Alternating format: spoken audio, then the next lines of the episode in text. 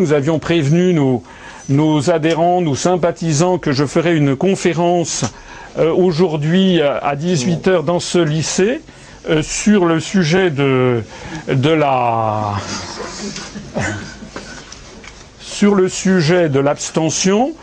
Et puis nous avons été avertis à 16h55, c'est-à-dire une heure avant, eh bien que cette salle nous était retirée à la demande du rectorat. Alors je ne sais pas exactement ce qu'il en est, on va essayer de connaître un petit peu plus ce dont il s'agit, de savoir un peu davantage de ce qui s'est passé, mais malheureusement, la vérité oblige à dire que ce n'est pas la première fois, c'est même pour l'UPR, c'est même la troisième fois que l'on nous supprime des salles au dernier moment. Et je participais il y a quelques jours à une réunion avec d'ailleurs des euh, responsables, euh, euh, comment dirais-je, altermondialistes, etc. Une réunion qui devait se tenir euh, euh, salle euh, dans la Bourse du Travail et qui a été supprimée quelques heures auparavant. Il a fallu se, se rabattre sur une salle, ce n'était pas nous qui organisions, il a été trouvé dans une salle appartenant à une communauté évangélique protestante, parce que désormais en France, il est de plus en plus difficile de tenir des réunions publiques. Je, je me permets d'insister sur l'extrême gravité de cette situation que l'on ne vienne pas me dire que c'est normal qu'on ne, veuille pas avoir une réunion politique dans un préau d'école. C'est au contraire, c'est le contraire qui est vrai. Depuis 1870, c'était justement les préaux d'école qui servaient de, de salle de réunion politique. Je me rappelle, étant encore adolescent, euh, j'avais 17 ans, je me rappelle avoir vu dans une école parisienne, dans un préau d'école, François Mitterrand qui était candidat à la présidence de la République qui venait. Nous étions donc en avril ou mars 1974. Et on parlait d'ailleurs régulièrement des réunions de préau d'école, et c'était un principe républicain que de prêter les salles de, les salles de, préaux d'école à ceux qui voulaient, aux partis politiques qui voulaient le faire. Parce que c'est très gentil de reconnaître le droit de l'expression politique, de la liberté d'expression, sauf que si vous n'avez aucun média qui ne, vous prend et qui ne répercute vos idées et vos analyses, et si en plus de ça vous n'avez aucun endroit pour vous réunir, sauf dans les catacombes de Sainte-Calixte, eh bien il se passe réellement un vrai problème en France. Je me permets d'insister sur le fait que ce mouvement politique que j'ai créé donc il y a cinq ans, un tout petit peu plus de cinq ans. Nous avons fêté il y a quelques jours le cinquième anniversaire. D'ailleurs, également dans une brasserie qui avait bien voulu nous accueillir parce que nous n'avions pas trouvé d'autre salle déjà à ce moment-là. Eh bien, je rappelle que lorsque j'ai créé ce mouvement politique, donc il y a cinq ans, le slogan que nous avons pris, et c'est d'ailleurs, je vous renvoie à la charte fondatrice, l'objectif était de rétablir la démocratie en France. Et à l'époque, on a on m'a considéré comme étant au minimum quelqu'un d'un peu excessif, et au, pire, quelqu'un d'illuminé, quelqu'un qui euh, vraiment euh, euh, avait perdu la raison. Mais, hélas, j'aurais aimé, si j'ose dire, avoir perdu la raison. Hélas, depuis cinq ans, tous les événements qui se déroulent ne cessent de confirmer mes analyses. Je vous renvoie à cette charte fondatrice qui n'a pas été modifiée d'une virgule depuis cinq ans. Peu de partis politiques, c'est le moins que l'on puisse dire, seraient capables de soutenir des documents qu'ils ont écrits il y a cinq ans. En général, ils les, changent toutes les semaines. J'aurai l'occasion d'y revenir tout à l'heure. Nous, nous disons toujours la même chose, les mêmes analyses, nous les approfondissons, nous les, nous les illustrons, nous les complétons, nous les, nous les éclairons, mais c'est toujours les mêmes analyses depuis cinq ans. Nous sommes en train de devenir une dictature. Et si vous êtes ici, d'ailleurs, c'est que vous pouvez vous-même constater à quel point la France est en train de verser dans la dictature, une dictature du troisième millénaire, une dictature extrêmement sournoise, une dictature qui fonctionne sur la séduction, une dictature qui fonctionne sur la dérision de qui n'est pas d'accord avec le modèle dominant. Donc nous avons vraiment une situation qui commence à devenir grave. Est-ce que je vais pouvoir commencer le, le... Donc, en tout cas, je présente donc mes excuses à ceux qui sont allés avenue Philippe Auguste. Euh, c'est le bien le moins que l'on puisse, faire que de vous prier de nous excuser, même si ça n'est pas de notre faute. Nous avons par ailleurs eu la chance de trouver, grâce à Kamel, de trouver cette salle euh, ici en urgence, parce qu'on a cherché des salles désespérément. On a trouvé cette salle, elle est comme elle est. Comme dit l'autre, elle a au moins le mérite d'exister. En plus, elle a aussi le fait qu'elle n'était pas trop loin par le RER e de la de, l'avenue Philippe Auguste. Alors mais évidemment, j'aurais préféré dans la salle que nous avions, il y avait des quantités de tables, on avait préparé un buffet pour vous, on avait euh, il y avait euh, enfin c'était bien, c'était une belle salle, il y avait un grand écran, il y avait des il y avait il y avait une, une infrastructure euh, acoustique pour que je puisse ne pas m'égosiller. Bon ben voilà, c'est comme ça.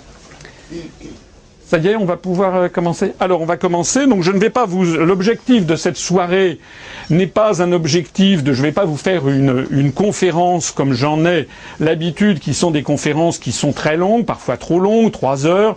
Et donc, les gens disent c'est très très long. Je dis oui, c'est très long, mais d'un autre côté, euh, il faut bien du temps pour comprendre ce qui se passe, hein, puisque d'ailleurs, les gens qui me reprochent que c'est long, parfois, sont les premiers à consacrer trois heures ou 30, ou 30 heures ou trois jours ou trois mois à chercher un, nouvel iPhone ou une une nouvelle euh, ou une nouvelle voiture, donc ils peuvent quand même consacrer quelques heures pour savoir s'occuper du destin de leur propre pays.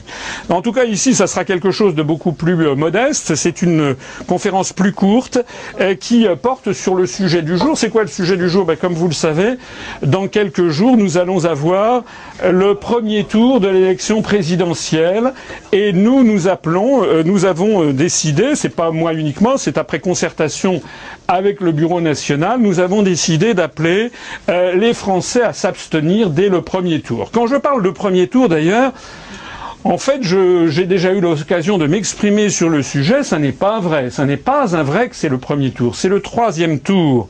C'est le premier tour d'un point de vue officiel, du point de vue des médias, du point de vue juridique, c'est le premier tour. Mais du point de vue extrêmement matériel, concret, précis, politique du terme, c'est le troisième tour. Le premier tour, il est donné à 30 personnes en France qui sont les journalistes des grands médias français. Et à partir du mois de janvier, ou tout au long du mois de janvier et de février, ces 30 personnes, ou 25, 35, ont droit de vie ou de mort médiatique sur les candidats. Voilà comment ça se passe. Et donc, quand moi j'ai présenté ma, candidature le 3 décembre dernier en présentant mon programme à Nogent-sur-Marne, je fais remarquer que j'étais le premier de tous les candidats avoir exposé tout son programme. D'ailleurs, je vois qu'un certain nombre de, candidats officiels sont allés ensuite y faire leur marché pour prendre telle ou telle bonne idée et surtout pour la travestir, pour surtout en enlever la portée euh, philosophique, politique et les objectifs géopolitiques qu'il y avait derrière. Enfin, ça prouve qu'il ne devait pas être si mal, ce, programme, puisqu'il a été beaucoup visionné et qu'il a inspiré beaucoup de gens. Donc moi, je pensais, avec une certaine candeur, je vous l'avoue, je pensais que, comme nous avions invité des quantités de journalistes, il y en aurait qui viendraient. Il y en a eu un qui a fait un article de deux lignes dans le Parisien, édition Val-de-Marne. Et puis ça a été tout.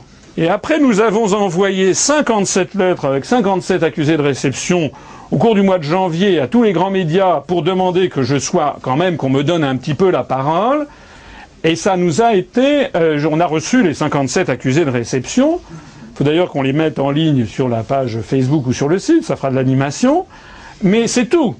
C'est exactement tout ce qui s'est produit, sauf un ou deux médias qui ont eu la gentillesse de nous écrire pour expliquer que je ne pouvais pas passer puisque je n'avais pas les 500 parrainages, mais que si j'avais les 500 parrainages, je passerais. Évidemment, c'est se moquer du monde.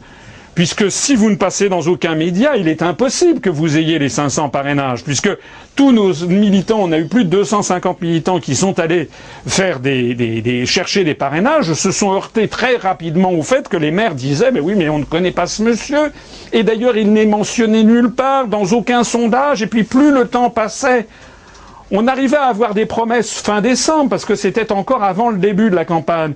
Mais plus le temps passait en janvier et en février, quand on voyait désespérément mon nom nulle part, eh bien les maires finissaient par se dire à la, fin février, écoutez, ce monsieur est fantaisiste. Donc c'est là le premier tour. Le premier tour, ce sont donc ces 30 journalistes qui décident si un mouvement politique peut ou non passer. C'est un véritable scandale. Je pèse mes mots. Parce que le devoir d'un journaliste politique devrait être le même que le devoir d'un journaliste, par exemple, sportif, ou d'un journaliste qui s'occupe, par exemple, de la rubrique théâtre et cinéma dans un, dans un, dans un journal. C'est-à-dire qu'il devrait repérer, repérer les talents, repérer ce qui est prometteur, repérer ce qui attire du monde normalement un journaliste sportif regarde qui va être, qui est, qui est le nouveau talent qui va y avoir, je ne sais pas moi, à l'Olympique de Marseille, ou bien un journaliste hein, qui va s'occuper de théâtre va dire tiens là il y a un, nouveau, un, une nouvelle, euh, un nouvel acteur qui, qui a l'air, qui a, fait, qui a, qui a crevé l'écran et il faudra le suivre de près. Donc un journaliste qui fait son travail doit faire preuve de discernement. Ça n'est pas quelqu'un qui doit se dire attendez, attendez, attendez, comme je n'ai jamais entendu parler de vous, je ne vous donne pas la parole. Donc ces gens se moquent du monde. il suffit de venir à mes réunions, il suffit de regarder d'ailleurs les, conférences que j'ai mises en ligne sur Internet, ou tout simplement l'évolution d'ailleurs de nos consultations sur le site ou sur Internet, et tous les services de renseignement de la planète peuvent l'avoir. D'ailleurs, tout le monde peut l'avoir, y compris les journalistes. Donc ils savent très bien quelle est l'évolution, par exemple, du nombre de consultations de notre site ou de notre page Facebook, par exemple. Donc ils savent très bien à quel point ce que je dis intéresse et à quel point nous analyses et nos propositions passionnent même les gens qui les écoutent. C'est tellement vrai que lorsque j'ai fini à la fin des fins par être interviewé pendant 35 minutes par Robert Ménard sur Sud Radio, je ne parle pas, j'aurais dû en parler auparavant, j'ai été interrogé par des petites radios, je dis petits sans, sans du tout euh, de mépris, puisque moi-même j'étais un petit candidat, paraît-il, donc je ne vais pas mépriser les petites radios, mais j'ai été sur des radios auxquelles je rends hommage, comme Beurre FM, comme Radio Notre-Dame, euh, comme euh, Fréquence, Fréquence Évasion, Radio Ici et Maintenant, etc. J'ai été sur quelques-unes de ces radios, mais ça reste des radios relativement marginales. La première fois que je suis passé, la première et quasiment seule fois où je suis passé sur une radio d'une certaine ampleur nationale, c'est sur Sud Radio où j'ai été interrogé par Robert Ménard pendant 35 minutes. Et puis, quelques jours après, c'était dans les tout derniers jours avant la remise des 500 parrainages, quelques jours après, je suis passé 5 minutes 28 secondes sur iTélé et 5 minutes 59 secondes sur France Info. Voilà quelle a été toute la couverture médiatique dont j'ai bénéficié. Eh bien, avec cette minuscule couverture médiatique, nous avons eu à l'époque, maintenant ça s'est ralenti, mais nous avons eu à l'époque environ 18 à 20 adhésions par jour. Par jour et 45 à 50 inscriptions de plus par jour sur notre page Facebook. Voilà la vérité. Donc vous imaginez ce que serait d'autres mouvements si j'avais pu avoir, je ne me demande pas de passer comme M. Sarkozy ou M. Hollande constamment sur tous les médias. Je ne demande même pas ça, je demande simplement un traitement qui est celui qui avait été fixé par le Conseil supérieur de l'audiovisuel, le CSA, qui est un traitement en équité. C'est-à-dire que de temps en temps, quand même, qu'il soit possible de donner la parole et surtout que les journalistes fassent preuve de discernement. Parce qu'un certain nombre de journalistes m'ont dit oui, mais pas vous. Pourquoi Pourquoi vous et pas, et pas Cindy Lee. Vous voyez Cindy Lee Non. Ou bien Dédé Labeyo. Ben, la réponse était dans la question. La réponse était dans la question pourquoi vous et pas Cindy ou Dédé Labeyo Parce que justement, je ne suis pas Cindy ni Dédé Labeyo et que vous devriez avoir le minimum de discernement nécessaire pour faire la différence entre un inspecteur général des finances qui a été délégué général à l'intelligence économique, qui a fait du cabinet ministériel et qui a créé un mouvement politique et un programme qui force l'admiration de beaucoup de gens qui le découvrent par rapport à des, plaisantins qui ne représentent rien et qui font simplement un coup de pub. Soit dit en passant d'ailleurs, Cindy Lee et Dédé Labeyo avaient, ont une couverture médiatique très supérieure à la mienne. Alors tout ceci nous amène donc au fait que je n'ai eu que 17 parrainages, je me permets de le dire, d'une certaine façon je m'en prévaux, parce que bien entendu la première des réactions, qui n'est pas la mienne d'ailleurs, aurait été de dire, vous savez, d'intérioriser l'humiliation que nous avons reçue. Et de dire, oh ben non, on ne peut pas dire qu'on a eu 17, on, dit, on va dire qu'on en a eu 382. Mais ceux qui vous disent qu'ils en ont eu 382, ou Dédé Labeyo qui dit qu'il en a eu 220, sont des menteurs. Ce sont des gens qui mentent. Et moi, j'ai pris le parti, c'est comme ça, j'ai pris le parti de dire la vérité. La vérité, c'est que nous avons ramé, que nous avons parcouru 250 militants, ont traversé toute la France, ont cherché des quantités, il y en a d'ailleurs parmi vous qui sont là pour en témoigner, et que c'était horriblement difficile et quasiment impossible. Ça veut donc dire, et c'est important que je vous dise ceci avant de commencer cela, ça veut donc dire que tous les candidats qui sont candidats, qui ont réussi à avoir 500 parrainages. C'est énorme, 500 parrainages. 500 maires de ville. Est-ce que vous vous rendez compte? Eh bien, que les candidats qui ont réussi à avoir 500, il y en a au moins 9 sur 10 qui les ont eus parce que les grands partis les leur ont filés en douce. C'est comme ça que ça se passe chez McDonald's.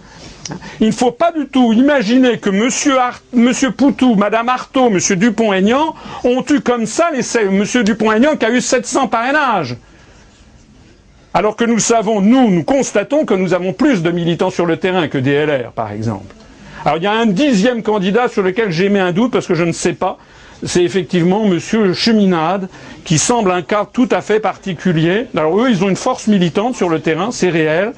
Mais comme je l'ai dit un petit peu, certains ont dit vous avez été un peu méchant. Non, j'ai tout simplement dit la vérité. C'est vrai que ça fait 31 ans que Monsieur Cheminade cherche des parrainages. C'est son, son truc, quoi. C'est son job, c'est son hobby. Euh, ça fait 31 ans, il avait commencé en 1981 et donc il continue, je pense qu'en 2012, en 2017, en 2022, il y aura toujours M. Cheminade qui cherchera des parrainages. D'ailleurs, semble-t-il qu'il a toute une infrastructure, enfin tout est orienté là-dessus parce que pour le reste, euh, bah, vous pouvez constater que son programme, enfin je ne suis pas là pour le débiner particulièrement, mais son programme n'est pas spécialement convaincant. Alors comme nous, nous n'avons donc pas été candidats, enfin comme moi, je n'ai pas été, c'est pas un nous de majesté, je dis nous l'UPR et moi qui le qui représentais, qui vous représentait, nous ne sommes pas parvenus à ce que je sois candidat, eh bien nous appelons à l'abstention. Voilà. Alors il y a des gens qui m'ont dit ah mais vous êtes mauvais joueur. Vous êtes mauvais joueur. Ben, comment ça, je suis mauvais joueur? C'est tout à fait normal. On nous interdit, on m'interdit d'être candidat. Vous voudriez maintenant que j'appelle à voter pour Pierre-Paul ou Jacques qui sont des gens contre lesquels justement je me suis battu. Nous ne sommes pas mauvais gens, nous sommes au contraire des gens tout à fait cohérents. Alors je vais quand même un petit peu vous expliquer ça, et c'est l'objet de notre réunion, avec deux grands chapitres dans cette conférence. Le premier, c'est le rappel des élections présidentielles antérieures pour voir un petit peu comment ça se passe du point de vue, bien entendu, de l'abstention. Ça, ce tableau que je vais vous montrer, c'est l'évolution des abstentions, votes blancs et nuls, au premier tour de l'élection présidentielle depuis qu'il y a une élection présidentielle au suffrage universel en France c'est-à-dire depuis 1965, puisque, comme vous le savez, l'élection présidentielle sous la troisième et la quatrième République était le président de la République qui, depuis Jules Grévy, inaugurait les chrysanthèmes après la crise du 16 mai. Je ne vais pas vous faire un cours d'histoire, mais enfin, en gros, le président de la République n'avait que des pouvoirs représentatifs un peu du type reine d'Angleterre, et le président de la République était élu par euh, les chambres, par les parlementaires. Ça a été le cas en 1958, lorsque De Gaulle est arrivé au pouvoir et a réformé, a changé la Constitution. Mais très rapidement, De Gaulle a voulu créer une élection au suffrage universel. Et pourquoi De Gaulle l'a-t-il voulu et l'a proposé aux Français? C'est parce qu'il voulait, je l'expliquais justement il y a quelques jours encore, De Gaulle voulait court-circuiter ce qu'il appelait le régime des partis. De Gaulle s'inscrivait dans cette grande tradition de l'histoire de France, qui est une tradition capétienne, révolutionnaire et dans les meilleurs des cas républicaine, qui est la tradition où il faut se casser les féodalités pour donner le pouvoir au peuple. Pourquoi est-ce que Louis IX a été canonisé à la fin du XIIIe siècle, à la demande des Français qui ont fait pression sur le pape, parce que Louis IX était devenu un roi extrêmement populaire. Et pourquoi Louis IX était-il devenu un roi extrêmement populaire? Eh Bien parce qu'il avait pris le parti des Français contre les féodaux. Ça ça n'allait pas sans calcul politique derrière, bien entendu, mais enfin, il rendait la justice sous son chêne parce qu'il voulait justement donner lui-même raison éventuellement à un manant, à un paysan contre son seigneur. Il a créé les établissements de commun profit, c'est-à-dire les premiers établissements publics où tout un chacun, même les plus indigents, pouvaient se faire soigner. Donc voilà ce qu'a été cette grande tradition capétienne. Louis XIV a fait pareil.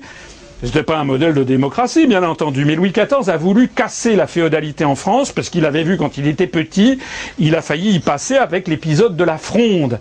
Et donc il a construit le château de Versailles et il a eu sous sa main euh, tous les féodaux. Hein, pour, euh, pour, et il les a fait, il a fait, il a joué de leur vanité, n'est-ce pas, pour qu'ils rivalisent à, à faire des dépenses somptuaires au château de Versailles. Pendant ce temps-là, il les avait sous la main et il n'était pas en train de fomenter des attaques contre l'État. C'est assez amusant que c'est d'ailleurs le même système qu'avait un petit peu à la même époque, quelques décennies auparavant, institué le shogunat Tokugawa au Japon. Et puis, qu'est-ce qu'a fait la nuit du 4 août en France? Ça a été de casser les privilèges, de casser les féodalités. Et De Gaulle, c'était ça aussi qu'il voulait, parce que les privilèges, les féodalités de notre époque, ça n'est plus euh, le prince de Conti, n'est-ce pas, ou le duc de Bourgogne. Les féodalités de notre époque, ce sont les gens qui détiennent les partis politiques et puis les grands médias. Donc c'est ça que De Gaulle avait voulu casser en créant l'élection au suffrage universel. Et d'ailleurs, De Gaulle ne voulait pas de parrainage. Hein, et je l'ai déjà expliqué, ce sont c'est Pompidou qui a exigé qu'on introduise le système de parrainage qui revient en fait à saboter la volonté de De Gaulle, puisque De Gaulle considérait que tout le monde pouvait se présenter à cette élection et que le peuple français, dans son intelligence collective, saurait déterminer qui était apte à diriger la nation, eh bien, aussitôt, vous avez eu le retour des féodaux qui ont dit non, non, les Français sont des immatures, il faut donc un processus de présélection. On se demande d'ailleurs pourquoi il faut un processus de présélection euh, pour, pour la présidence de la République et pas, par exemple, pour être maire de Paris ou maire de Lyon, ou maire de Marseille, ou député. On pourrait aussi avoir des systèmes de parrainage qu'on demande à chaque élection. Donc en 1962, il y a eu la première élection présidentielle et en 1965, pardon, et voilà quelle a été l'évolution de l'abstention. En 1965, nous avons eu, je parle du premier tour, 15,2% d'abstention au premier tour et 0,8% de votes blancs et nuls, sachant que j'ai rapporté, pour ceux qui voudraient faire preuve de minutie, j'ai rapporté les votes blancs et nuls au nombre d'électeurs inscrits et non pas au nombre de suffrages exprimés, comme c'est souvent le cas. Donc pour comparer des choses qui sont comparables, puisque l'abstention, elle, est bien, est bien en pourcentage des électeurs inscrits. Donc en 1965, 15,2% d'abstention, 0,8%, 86% de votes blancs et nuls. En 1969, suite à la démission de Charles de Gaulle, au premier tour, 22,4% d'abstention, 1% de votes blancs et nuls. En 1974, après le décès euh, prématuré de Georges Pompidou en avril 74. C'est d'ailleurs pour ça qu'on a nos élections en avril. Hein, ça remonte à 1974, au fait que, que, Pompidou est mort le 2 avril 74. Eh bien, euh, on a eu 15,7% d'abstention au premier tour et 0,77% de votes blancs et nuls. En 1981, on a eu 18,9% d'abstention au premier tour et 1,3% de votes blancs et nuls. En 1988, 18,6% d'abstention, 1,6% de votes blancs et nuls. En 1995, 21,6% d'abstention, 2,2% de votes blancs et nuls. En 2002, nous avons eu 28,4% d'abstention, 2,4% de votes blancs et nuls. Et en 2007, 16,2% d'abstention et 1,2% de votes blancs et nuls. Vous voyez que sur, une longue période, nous avons ici une droite de régression qui montre qu'il y a une tendance à l'augmentation de l'abstention et également une tendance à l'augmentation des votes blancs et nuls. Donc le premier enseignement que l'on peut tirer de ce graphique, c'est tout d'abord que le vote blanc est toujours très marginal par rapport à l'abstention. J'insiste là-dessus parce que certains m'ont dit qu'il faudrait voter blanc. Parmi les arguments que je vais dire pour lesquels je ne conseille pas de voter blanc, il y a le fait que parmi les gens qui refusent le système, la grande majorité préfère s'abstenir plutôt que de voter blanc. Donc le vote blanc est un calcul tout à fait à minima des gens qui n'acceptent pas le système. Il n'y a pas 2% des Français qui ne sont pas d'accord avec le système. Donc les gens qui votent blanc, c'est bien, d'un point de vue éthique et politique, c'est très bien de voter blanc. Je ne saurais pas dire le contraire. Mais d'un point de vue pratique et matériel, eh c'est vraiment donner l'impression de minorer considérablement le nombre de gens qui ne sont pas satisfaits. J'ai oublié de préciser quelque chose, je m'en veux. Avant de commencer cet entretien, je veux qu'il soit bien clair une chose. C'est que nous, nous sommes un mouvement politique et je fais mon devoir de président de ce mouvement politique de donner des conseils, un mot d'ordre, comme on dit. Naturellement, comme je l'ai déjà dit dans la, vidéo qui a circulé, je ne suis pas propriétaire des cœurs et des âmes, et c'est mieux comme ça. Je ne le souhaite absolument pas. Donc chacun agira en son âme et conscience, et j'y suis personnellement extrêmement attentif. Donc surtout, parce que je sais qu'il y a eu quelques petites polémiques sur la page Facebook, euh, euh, vous ferez ce que vous voudrez. Évidemment, on n'est pas un mouvement policier, les gens vont faire ce qu'ils veulent. Moi, j'explique simplement, c'est une telle évidence, j'explique simplement le raisonnement qui nous amène à vous conseiller de vous abstenir et à le faire savoir autour de vous. Parmi, ces, les idées que je vous délivre, il y a celle-ci. Il y a le fait que si vous votez blanc, le vote blanc, certains disent l'abstention, j'en reparlerai tout à l'heure, l'abstention est quelque chose de très général et qui, est, qui, qui ne veut rien dire parce qu'il y a des gens qui s'abstiennent pour des motifs tout à fait différents, donc ça majore le nombre de gens qui sont mécontents. Oui, mais le vote blanc, lui, le minore, le ridiculise. Il n'y a pas 2% de Français qui ne sont pas contents. Donc moi je n'y peux rien si la très grande majorité des gens mécontents préfèrent s'abstenir que d'aller voter blanc. En tout cas, il est de mon devoir de responsable politique de l'intégrer dans les conseils que nous vous donnons. Le deuxième point, c'est que l'abstention est en croissance tendancielle sur longue période, même pour l'élection présidentielle. Je ne, vous ai pas représenté des, des, des, des tableaux que j'ai déjà présentés dans d'autres circonstances sur l'évolution de l'abstention pour les élections européennes ou pour les élections régionales ou cantonales. Mais nous voyons donc que ce phénomène touche aussi, frappe également l'élection présidentielle, ce qui est inquiétant quant à l'évolution de notre démocratie. Le troisième enseignement, ce n'est pas parce qu'une élection en particulier suscite une forte abstention que la même élection suivante suscitera une abstention identique. Ça, j'insiste là-dessus. Je vais revenir d'ailleurs. Vous voyez sur ce tableau, on avait eu une abstention assez forte, même très forte au premier tour en 1969, mais en 1974, c'était redescendu. Pareil entre 2002 et 2007.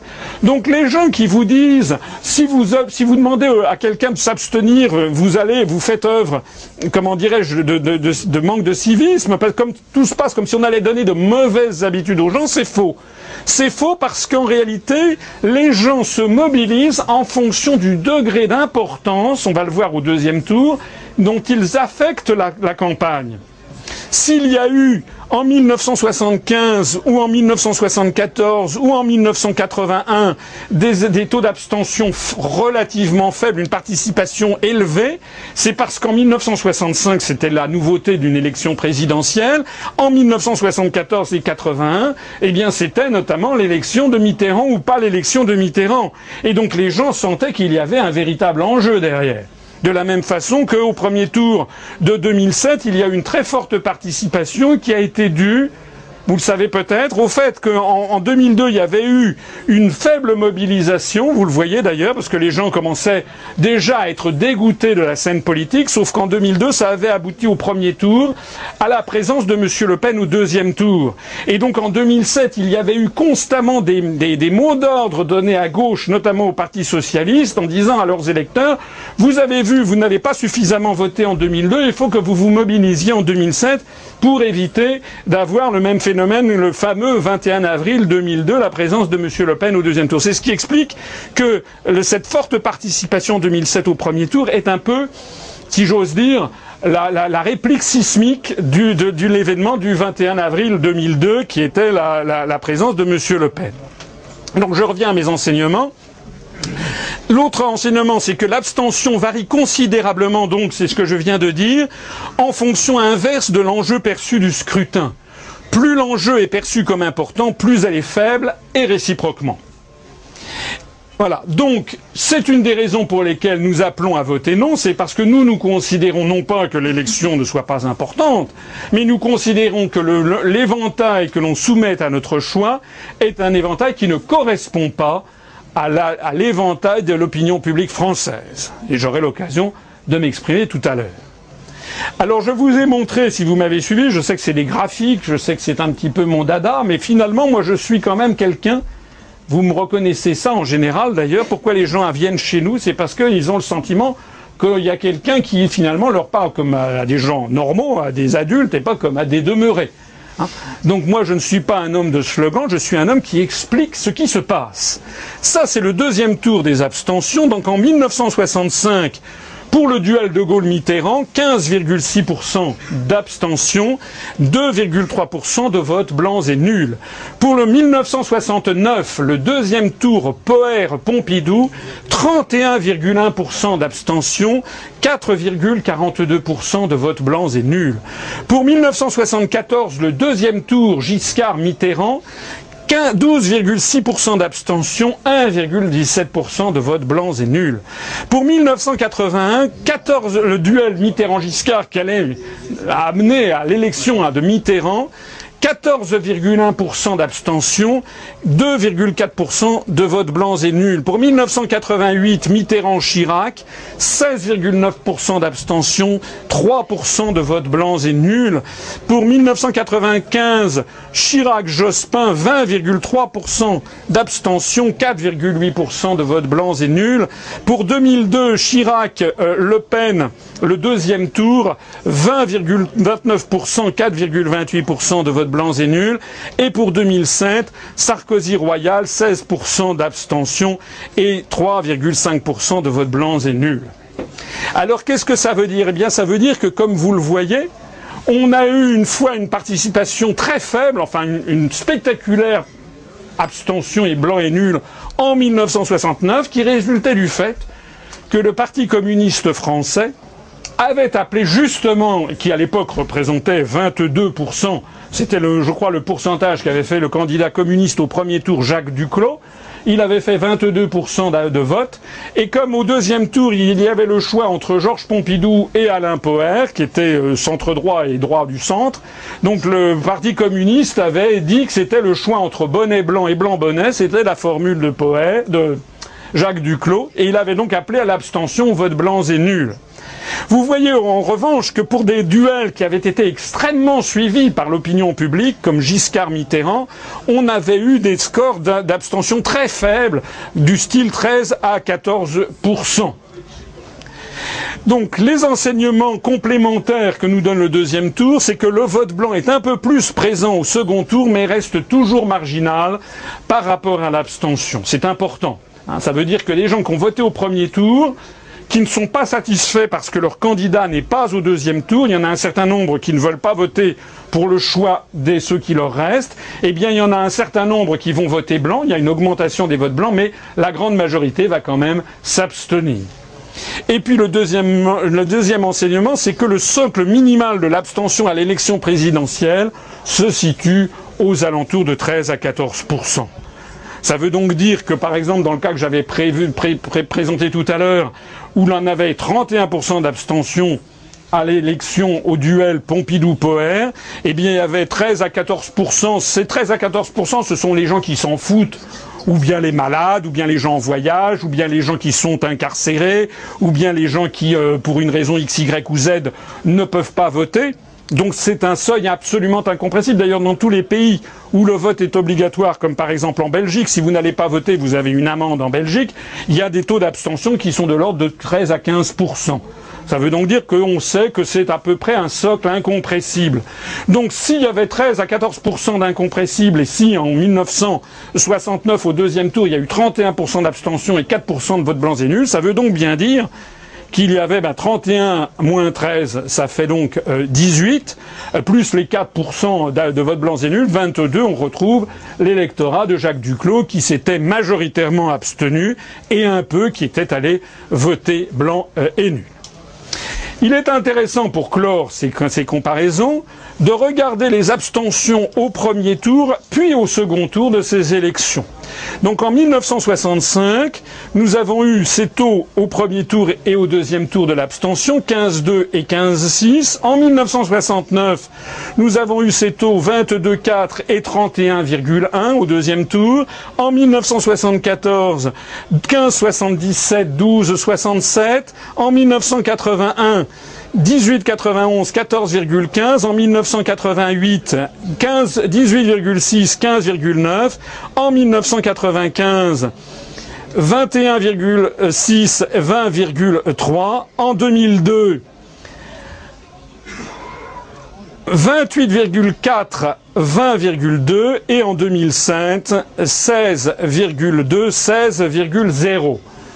Alors c'est assez intéressant également parce que ça nous donne bien la philosophie de ce qu'est l'abstention, c'est-à-dire que vous voyez qu'il y a en fait différents types d'élections. Il y en a une qui se distingue de toutes les autres, c'est celle de 1969 dont je parlais à l'instant. C'est la seule où l'on a eu une augmentation considérable du nombre d'abstentions entre le premier tour et le deuxième tour. C'est la seule. C'était justement ce que je vous ai dit à l'instant, le mot d'ordre qui venait du Parti communiste qui était très puissant à l'époque. Ensuite, nous avons des élections qui se ressemblent en ce sens que le deuxième tour traduit une meilleure mobilisation assez sensible par rapport au premier. C'est l'élection de 1974. Ben oui, parce qu'entre Giscard et Mitterrand, ça se jouait à un cheveu. Donc c'est là qu'on était tombé à un record historique, de, un record historique vers le bas d'abstention et un record de participation en 74 à 12,7 parce que les Français à l'époque avaient le sentiment très profond que c'était est-ce que la France va ou non basculer dans le camp communiste. En gros, j'exagère à peine. C'était vraiment la situation de 1974. en 1981, il y a eu le même phénomène à peu près, c'est-à-dire une très forte, une, une baisse sensible de l'abstention entre les deux tours, pour le choix final qui passionnait les gens, et ça a été encore plus marqué en 1900, non, un peu moins marqué, pardon, en 1988, mais marqué de façon euh, allégorique, ô combien spectaculaire, donc en 2002, où il y a eu une, une, mobilisation brutale des, de la participation, puisque c'était le fameux deuxième tour Chirac-Le Pen. Donc le premier tour avait été marqué par une forte abstention. Le deuxième tour, vous voyez qu'il y a eu une très forte mobilisation entre les deux tours des gens qui sont allés se mobiliser pour voter pour Chirac euh, et pour contrer euh, la présence de Le Pen au deuxième tour. Et puis, et puis il y a les autres. Les autres, c'est quoi? Eh bien, c'est les élections de 1965, où en fait, on a eu à peu près la même abstention aux deux tours, l'élection de 95 et l'élection de 2007. Ça veut dire quoi? Ben, Ça veut dire que ce sont des élections en, en 65, en 95 et en 2007 où les Français ont eu le sentiment que le tour, euh, que, le premier, que les choses étaient jouées dès le premier tour et qu'il n'y avait pas vraiment d'enjeu. Alors, ceci étant posé sur l'évolution de l'abstention, voici maintenant l'analyse des arguments que je vous propose pour vous abstenir. Étant entendu que je vous demande si vous avez la gentillesse de ne pas m'interrompre comme vous l'avez fait sans arrêt depuis ce début, sachant qu'au bout, je vous... après, on va faire une séance de questions, bien entendu, et je serai là pour répondre à toutes vos questions, vos critiques, et ça, je suis là pour ça. Simplement, laissez-moi après présenter ses arguments. Alors, il y a un premier argument qui, me, qui est Ah, mais ne pas voter, c'est trahir les générations précédentes qui se sont battues euh, pour obtenir ce droit. À quoi je réponds que c'est historiquement tout à fait contestable. Qu'est-ce qui se passe? À quoi je réponds que c'est tout à fait contestable d'un point de vue historique. Je rappelle, je ne suis pas là bien entendu pour dénigrer le suffrage universel. Je suis là simplement pour faire des rappels historiques. L'idée du suffrage universel était loin de faire l'unanimité parmi les philosophes des Lumières qui ont été les pères de la Révolution française. Montesquieu, par exemple, l'auteur de l'Esprit des lois, qui était aristocrate, était contre. Il y en avait d'autres qui étaient contre. En revanche, Rousseau et l'abbé Sieyès étaient pour le suffrage universel. Je rappelle que les cahiers de doléances du printemps 1789 n'en parlent jamais. Jamais nos ancêtres n'ont parlé du suffrage universel. Qu'est-ce que contenaient les cahiers de doléances? Essentiellement à travers toute la France, l'égalité de tous devant l'impôt, l'égalité de tous dans l'accès aux emplois publics, l'égalité de tous dans le droit de chasse, L'autre, oui, parce que c'était très important à l'époque, quand les gens mouraient de faim, si vous voulez, en plus, ils n'avaient, non seulement ils mouraient de faim, mais ils pouvaient même pas euh, tuer le gibier qu'il y avait dans le bois d'à côté parce que ça appartenait au seigneur. J'ai déjà eu l'occasion d'expliquer, je ne sais pas si je dois m'en glorifier ou autre, mais enfin c'est comme ça, que j'ai un de mes ancêtres qui s'appelait, excusez-moi, mais François Asselineau, et qui était paysan dans un petit village, village de Saint-Denis de l'Hôtel dans le Loiret, en face de Jargeau. Jargeau qui a été, comme vous le savez, libéré par Jeanne d'Arc, mais quelques siècles auparavant, en 1429. Et bien donc, euh, j'avais cet ancêtre qui a signé le cahier de doléances le 20 avril 1789, et dans ce cahier de doléances, eh bien, il y avait justement ça. Il y avait le fait que tout le monde devait payer l'impôt, pas seulement le tiers état, puisque vous savez que depuis Charles VII, eh bien, les plus riches de France ne payaient pas l'impôt. On y est revenu d'ailleurs. Et puis, il y avait aussi le fait que, en matière de droit de chasse, c'était réservé aux seigneurs. Et comme il y avait eu des disettes, pas des famines, mais des disettes sévères en 1787 et 1788, les gens vraiment avaient des problèmes de nourriture. Il y avait aussi les, les cahiers de doléances réclamaient également autant de députés pour le tiers État que pour les deux autres ordres au moment de la réunion des États généraux. Vous savez que ça a été un grand débat au début de l'ouverture des États généraux. La publicité et l'universalité des lois pour tous, c'est-à-dire que toutes les lois devaient être rendues publiques, euh, adoptées dans les formes et qu'il ne devait pas y avoir des lois spéciales, des lois privées, ce qu'on appelle des privilèges, légués, la loi privée. Hein. Il ne doit pas y avoir de loi spécifique pour tel ou tel. Tout le monde doit être soumis au règne de la loi. La suppression des corvées féodales. il y avait encore un certain nombre de régions où il y avait des corvées qui remontaient au Moyen Âge qui étaient appliquées. La suppression du tirage au sort et de l'enrôlement de force dans les armées. Donc voilà ce que demandaient les cahiers de doléances et nos ancêtres. Ça veut donc dire, c'est important, que nos ancêtres révolutionnaires voulaient d'abord des résultats concrets. Ils avaient des objectifs concrets. Ils ne voulaient pas, ils se fichaient éperdument des procédures électorales. Je le dis parce que je vois un candidat qui euh, prétend rassembler la gauche et qui n'a à la bouche que la sixième République sans que personne ne puisse me dire ce qu'est cette sixième République. Donc c'est un slogan, c'est un mot vide. C'est un mot totalement vide, alors que normalement, euh, si l'on veut, être faire acte de politique vraiment et ne pas se moquer du monde, on doit proposer à nos compatriotes des résultats concrets, des objectifs concrets.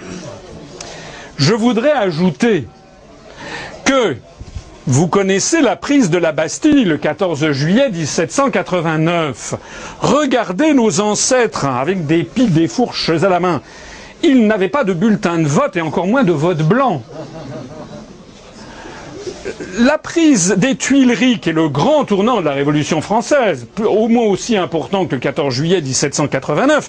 Le 14 juillet 1789 marque la fin de l'absolutisme royal. Le 10 août 1792 marque la chute de la monarchie. Louis XVI va être incarcéré. Je me permets de le rappeler pour ceux d'entre vous qui l'auraient oublié. Regardez nos ancêtres. S'ils ont conquis la liberté, ça n'était pas avec le vote blanc ou le vote nul. Regardez la révolution des Trois Glorieuses des 27, 28 et 29, pas 19, 29 juillet 1830. Les gens se faisaient trouer la peau. Regardez la révolution de 1848, ça c'est sur un journal du temps, la révolution qui a chassé Louis-Philippe, le dernier roi, du 22 au 25 février 1848, vous voyez République française, combat du peuple parisien. Parce que je signale, effectivement, pour ceux d'entre vous qui l'auraient oublié, qu'en 1830, il s'est passé en France un peu la même chose que ce qui s'est passé récemment euh, bah, avec les printemps arabes. C'est-à-dire qu'en 1830, le peuple de Paris a voulu faire la révolution, il voulait la République, puis on a sorti un banquier, le banquier Lafitte, qui a dit non, on sait ce que vous voulez les enfants, vous voulez un autre roi. Je, non, pas du tout, mais si, si, si, regardez, il est formidable, et voilà, le voici, il est beau, on l'applaudit, bravo, est très fort. Il s'appelle le duc d'Orléans, il s'appellera oui Philippe. Ah bon? Ben oui, c'est comme ça que ça se passe. Donc en fait, 1830 a été une révolution détournée de son objet le peuple de Paris voulait avoir revenir à la République, et l'oligarchie financière de l'époque, avec Lafayette vieillissant, avec Lafitte, eh bien, a dit non, non, ce que vous voulez, c'est en fait un autre roi. Donc ça a duré 18 ans, de 1830 à 1848, il y a une nouvelle révolution, cette fois-ci, le peuple de Paris a dit, bon, ben, ça va, on a épuisé toutes les dynasties, euh, maintenant on va, on va passer à la République, sauf qu'ils ont, comme vous le savez, élu Louis-Napoléon Bonaparte, qui a recréé une troisième dynastie, les Bonaparte. Bon. Donc je dis tout ça, les enseignements de cette histoire, ce que ça n'est pas en allant gentiment voter blanc ou nul que nos ancêtres ont obtenu la liberté de la France. Vous me direz, ça n'est pas non plus en s'abstenant, c'est vrai. Mais d'abord, nous ne sommes pas exactement à la même époque. Et deuxièmement, je voudrais insister sur le fait que dans le fait d'aller voter blanc ou nul, il y a, d'un point de vue symbolique, une moindre violence symbolique que dans le fait de dire non je ne vais pas voter à votre mascarade. Et ça, c'est important aussi en termes symboliques de voir que le soir des élections, quand on va prendre les registres électoraux, le voir le nombre très important de gens qui ne se seront pas déplacés. C'est très important. Ça montre un rejet beaucoup plus médité, beaucoup plus fondamental qu'un qu vote qui consiste à aller mettre un papier hygiénique dans un bulletin de vote dans je le dis parce que j'ai été président de bureau de vote. Deuxièmement, la revendication du suffrage universel ne fut pas prioritaire. Du reste, je signale un des paradoxes de notre histoire, c'est que c'est Napoléon Ier et Louis-Napoléon Bonaparte, le futur Napoléon III, qui ont le plus souvent mis en avant le suffrage universel, notamment avec les plébiscites. Et vous savez que sous la Restauration, ou ensuite sous Napoléon III, il y avait des suffrages, des, élections qui étaient des suffrages censitaires, c'est-à-dire qu'on ne faisait voter qu'une toute petite partie de la population. D'abord les messieurs, parce que les dames sont sottes. Deuxièmement, pas les enfants. Troisièmement, que les gens riches, parce que les pauvres sont bêtes. Et donc, il y avait qu'une toute petite partie des gens, c'était simplement les gens, les hommes riches. C'est comme ça que ça se passait. Ça s'appelait le suffrage Remarquez bien d'ailleurs que c'est à peu près ce à quoi nous sommes revenus, puisque je vous ai expliqué que le premier tour de cette élection est confié à 30 journalistes politiques. En fait, ils dépendent eux-mêmes des gens qui tiennent les médias, c'est-à-dire des hommes riches. Le suffrage réellement universel, le vrai suffrage universel est intervenu très tard et il est le fruit du Conseil national de la résistance, dont vous savez à quel point je me suis inspiré de ce programme pour présenter le mien le 3 décembre dernier, et donc a résulté de la libération. Pourquoi cela? Eh bien parce qu'il a fallu attendre donc que De Gaulle décide en 1944 l'octroi du droit de vote des femmes. C'est très très récent le droit de vote des femmes, 1944. Vous avez certainement dans vos familles des grands-mères, euh, des personnes âgées qui sont nées en 1920, euh, 25, euh, peut-être même 1910, je ne sais pas, 1900 même, il peut y avoir des centenaires, il y en a de plus en plus. Eh bien, toutes ces femmes, jusqu'en 1944, n'avaient pas le droit de vote. Il a fallu attendre 1945 pour que De Gaulle accorde également le droit de vote des militaires de carrière, puisque les militaires de carrière étaient privés du droit de vote également. Et il a fallu attendre 1946 pour que De Gaulle octroie le droit de vote des populations d'outre-mer qui, à l'époque, n'avaient pas le droit de vote. Donc c'est à partir de 1946 que l'on a pu considérer qu'il y a en effet un suffrage en effet universel, 1946 par rapport à 1789, eh bien, faites le compte, ça fait 157 ans entre la prise de la Bastille pour avoir le suffrage universel.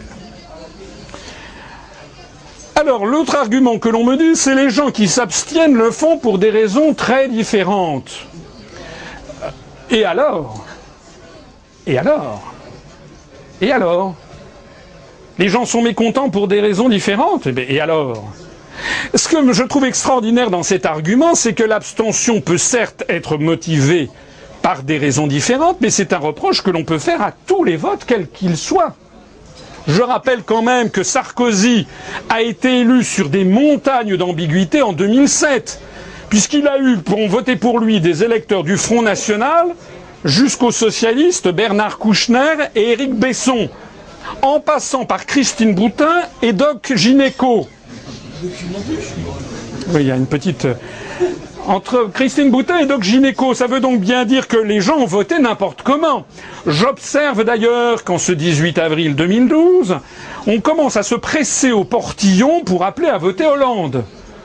Vous avez vu qu'aux dernières nouvelles, c'est M. Jacques Chirac, c'est Mme Claude Chirac, sa fille, c'est M. Salabarou, son gendre, qui font savoir qu'ils vont voter Hollande c'est Madame Fadela Amara, c'est euh, euh, Monsieur Martin Hirsch, enfin c'est Madame Corinne Lepage, euh, voilà. Et donc tout ce petit monde s'apprête à appeler à voter Hollande, comme d'ailleurs Monsieur Mélenchon, Monsieur Poutou, Madame Artaud vont appeler à voter Hollande.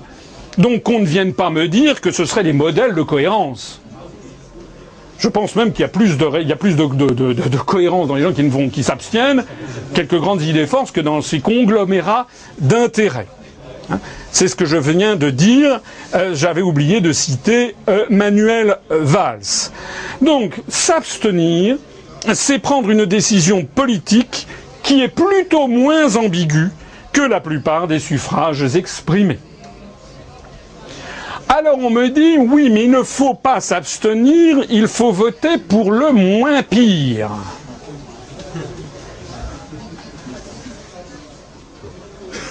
Alors moi je réponds, mais c'est qui le moins pire Non mais sans rire, c'est qui le moins pire Parce que j'observe qu'à l'UPR, où nous avons, et j'en suis très très très très heureux, c'est, peut-être la chose dont je suis le plus satisfait. Pourtant Dieu sait si j'ai des raisons d'être triste devant ce chemin de croix que je parcours depuis cinq ans, mais j'ai aussi des raisons d'être satisfait. L'une des raisons les plus importantes que j'ai d'être satisfait, c'est que nous avons dans notre mouvement des gens qui viennent de tous les horizons politiques. Très à droite, de droite, du centre, très au centre, de gauche, très de très à gauche. Et donc, je vois les gens que ces différentes personnes, il y en a qui s'expriment ou qui nous écrivent en direct ou qui s'expriment sur la page Facebook et qui, est dépité du fait que je ne puisse pas être candidat, ont chacun leur moins pire, mais leur moins pire c'est celui d'origine, mais leur moins pire à l'un n'est pas le moins pire de l'autre. Alors moi je ne sais pas qui est le moins pire. Alors premièrement, le moins pire, est-ce que c'est Mercosi Je rappelle quand même, je rappelle quand même que Mercosi a fait ratifier le traité de Lisbonne en violant le référendum de 2005. Je rappelle que Mercosi s'est fait élire pour diminuer la dette publique, mais l'a fait exploser de 500 milliards d'euros, c'est-à-dire on n'avait jamais vu ça depuis Vercingétorix. D'ailleurs, on ne sait pas à quoi a servi cet argent. Je rappelle, j'ai déjà eu l'occasion de l'exprimer, j'enfonce le clou. Lorsque M. de Villepin a vendu nos autoroutes, il y a quelques années, c'était pour dégonfler la dette publique française. Vous savez combien il a vendu les autoroutes françaises? Ça a rapporté 10 milliards. Alors, vous comprenez, il faudrait vendre 50 fois les autoroutes françaises pour se désendetter des, des, des 500 milliards d'euros que Mercosi nous a laissés sur le dos sans qu'on sache à quoi ça a servi d'ailleurs. 25% de rendement. Je rappelle que Mercosi a fait rentrer la France dans le commandement militaire intégré de l'OTAN et nous a entraînés dans de sanglantes guerres néocoloniales. Je rappelle que Mercosi a présidé à la subordination complète de la France aux États-Unis, à l'Union européenne et à l'Allemagne.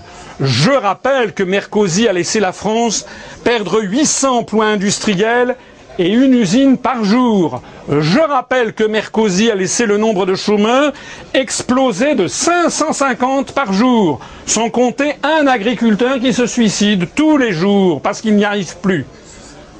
Et je rappelle enfin que Mercosi a sali durablement l'image de la France et de la fonction présidentielle, notamment avec son côté bling bling et par ailleurs en nous coupant de nos amitiés mondiales, que ce soit au Moyen-Orient, en Afrique, en Amérique latine, en Asie.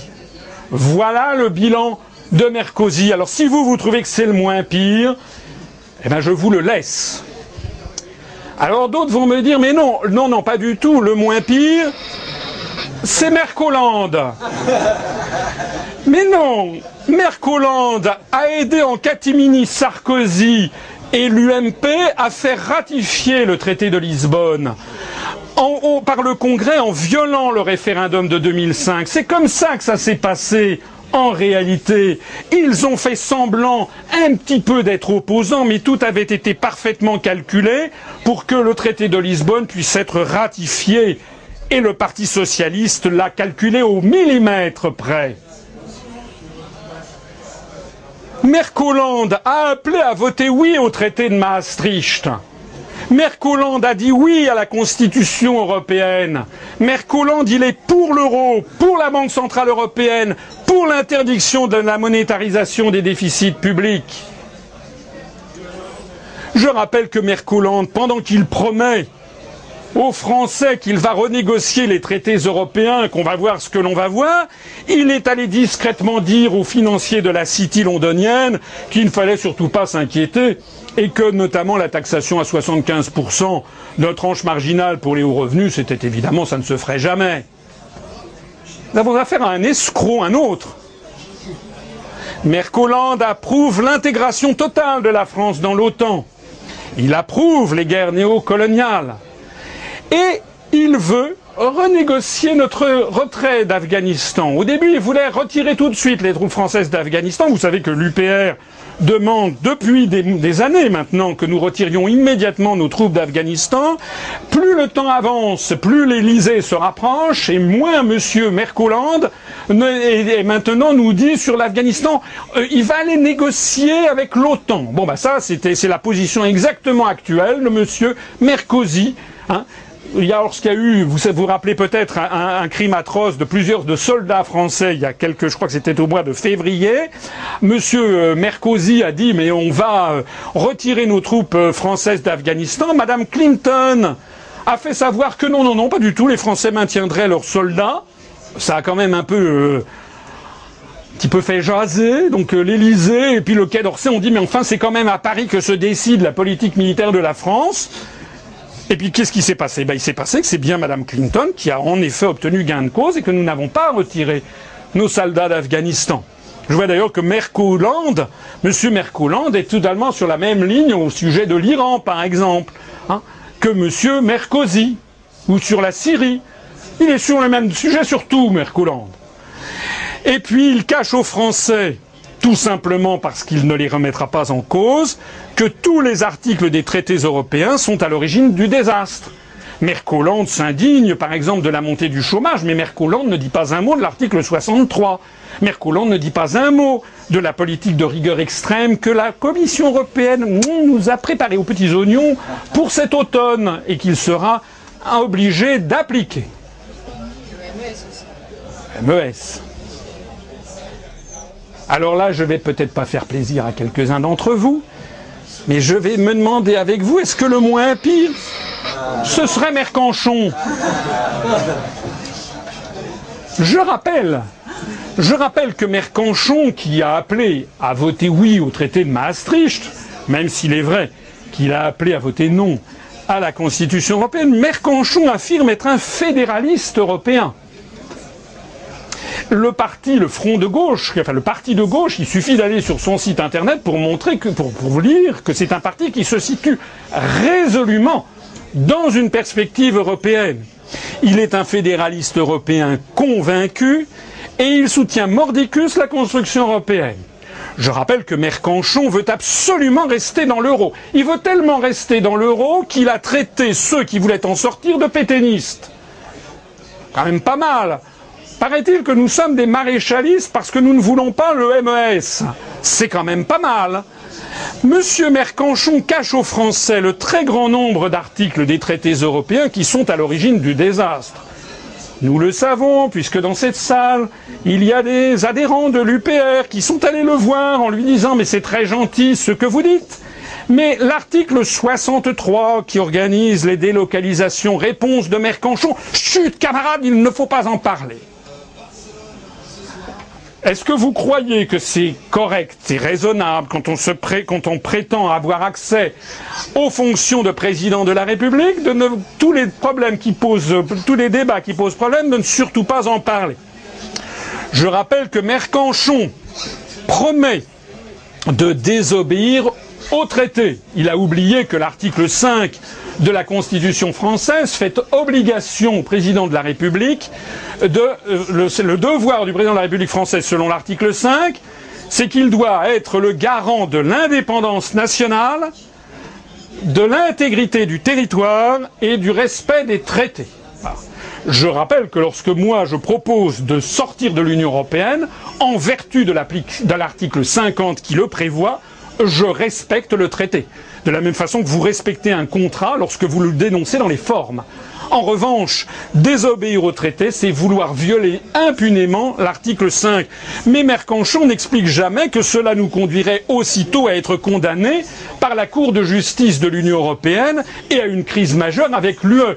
Ceux qui sont intéressés par ces débats, je les invite à aller sur notre page Facebook en ce moment même où je me suis emparé depuis deux jours de cette affaire qui euh, est en train de, prendre de l'ampleur dans les relations entre l'Argentine et l'Union européenne. Vous avez vu que l'Argentine, la présidente Christina Kirchner, a décidé de renationaliser la compagnie pétrolière YPF, qui était une compagnie nationale qu'avait vendu au privé, à des intérêts privés, à M. Carlos Menem, qui était l'un de ses prédécesseurs du temps où l'Argentine était pieds et poings liés au diktat du Fonds monétaire international.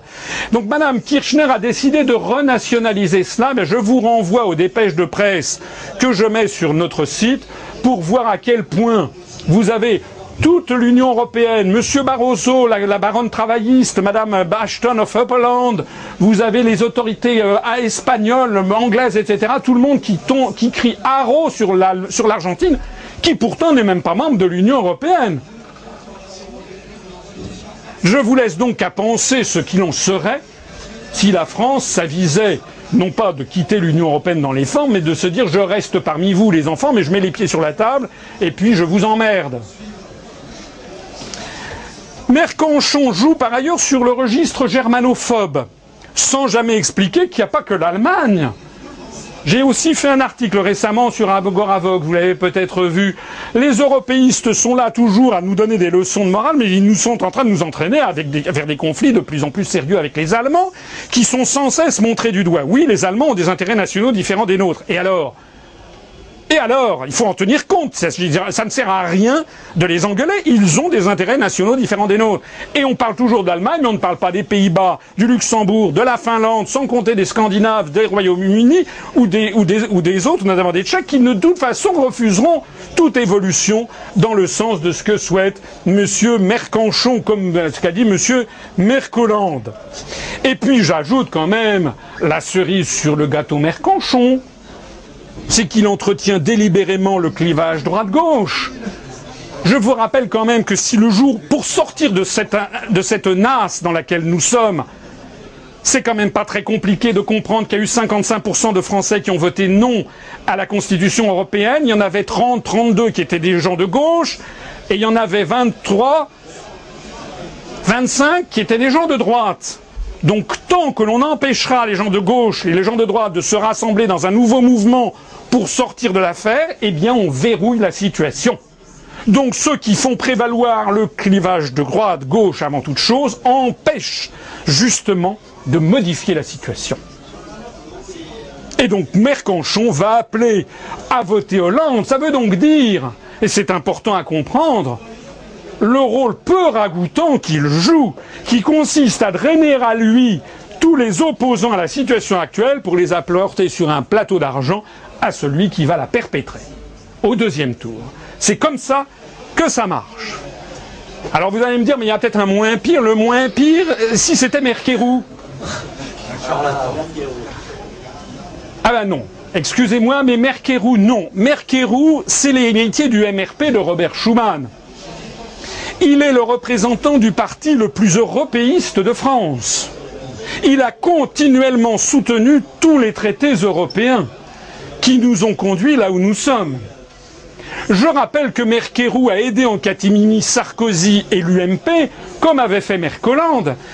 Merkerou a aidé l'UMP et Sarkozy à faire ratifier le traité de Lisbonne par le Congrès en violant le référendum de 2005. Je rappelle que Merkerou Il sait gémir comme un tartuffe. Ça, effectivement, il le fait très bien. Notamment, il se plaint du comportement personnel de Mercosi. Mais à part ça, il fait quoi? Il propose quoi? Il tient un discours vide et incohérent. Par exemple, il a dit récemment que son obsession était de produire en France. Ah, il a dit ça il voulait même mettre Made France. Il ne sait pas que c'est interdit par les traités européens, mais si son obsession est de produire en France, qu'il nous dise alors ce qu'il va faire de ce fameux article 63 qui organise les délocalisations, qui interdit toute remise en cause des transferts de capitaux et l'article 32 qui favorise le libre-échange avec les États tiers. Je, précise bien que l'article 63 concerne les échanges de capitaux non seulement au sein de l'UE, mais au sein de l'UE et des pays tiers. C'est sous l'empire de l'article 63 que l'on peut délocaliser en Chine et en Inde. Un jour, un journaliste, il y a quelques semaines, vous l'avez peut-être entendu, a dit à Merkerou mais, mais, oui, mais attendez, Merkerou, mais euh, l'Union européenne, qu'est-ce que vous en faites? Et Merkerou a répondu l'Union européenne, je lui dis zut. En réalité, rien ne sépare Merkerou de l'UMPS sur les questions stratégiques, que ce soit en termes d'économie, de monnaie, de diplomatie, de défense, Merkerou n'a rien à dire sauf qu'à prendre un air attristé et contrit en disant vraiment euh, M. Sarkozy est impossible. Mais ce n'est pas un programme présidentiel. Et puis j'ajoute que Merkerou passe son temps à culpabiliser les Français et à en appeler à toujours et encore plus de rigueur. Les enfants, il faut qu'on en bave encore. On n'en a pas encore assez bavé. Ça fait quand même, maintenant depuis le plan Barre de 1976, ça fait quand même 36 ans de rigueur, il faut qu'on continue. Aucune réflexion de nature théorique, naturellement, sur les tenants et aboutissants de la construction européenne. Puis je vais terminer ce petit tour d'horizon en faisant de la peine à d'autres personnes. Est-ce que le moins pire, ce serait pas par hasard? Merkepen eh bien non, parce que Merkepen, d'abord, elle est l'héritière de son père. Elle entretient à outrance, encore plus que Mercanchon, le clivage droite-gauche. Et elle représente un parti qui suscite le rejet irrémédiable de 80% des électeurs. Ça fait maintenant plusieurs années que je le dis, plusieurs années que je me fais agonir d'injures sur Internet par des partisans de Madame Le Pen, et par des officines qui gravitent autour, une officine qui gravite autour. On m'expliquait il y, a encore, un an, il y a encore six mois, que Merkepen ferait 35 à 40% des voix au premier tour et qu'elle serait élue les doigts dans le nez au deuxième tour. Nous allons voir ce qui va en être. Mais de ce que je crois comprendre des sondages, on n'en est plus exactement à ces prophéties. En attendant, moi j'ai toujours dit qu'il y avait, parce que tous les politologues le savent, il y a une espèce de plafond maximum aux alentours sans doute. Je rappelle que son père n'a jamais dépassé 17,7% en 40 ans d'activité politique. Et je rappelle que tous les sondages sociologiques montrent qu'il est quasiment impossible qu'un représentant du Front National dépasse 22 ou 23%. Voilà la vérité. C'est d'ailleurs pour ça que Mme Le Pen est médiatisée. S'il y avait jamais la moindre, le moindre risque qu'elle puisse réellement déborder et attirer à elle des gens de tous les horizons, elle ne serait pas médiatisée. Je rappelle que Merkepen, quoi qu'en pensent ses partisans, ne pourra donc jamais être élu.